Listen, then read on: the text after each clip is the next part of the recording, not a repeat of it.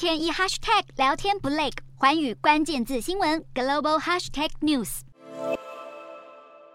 沙乌地阿拉伯第二大城吉达五号起举行为期两天的乌克兰和平峰会。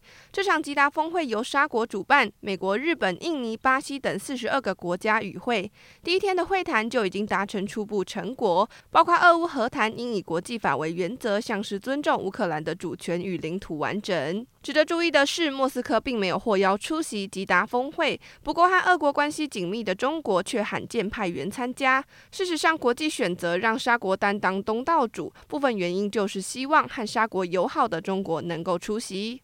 而中国外交部也在四号宣布，由欧亚事务特别代表李辉出席。虽说中国与会并不等同北京会同意峰会结果，但北京捧场出席，对沙乌地阿拉伯来说可说是利多。因为沙国近来积极抢当和平大使，希望改善人权低落的印象，并有意展现在国际事务中占有重要调停角色。像是六月初，沙国王储穆罕默德·沙尔曼才和美国国务卿布林肯进行会谈。沙国近来才和伊朗恢复外交关系，七月底又接待美国国家安全顾问苏利文会谈中东的区域稳定，可看出沙国积极外交转型。此外，沙国国王年事已高，实际手握大权的沙国王储有意在接班前打造进步国家的形象。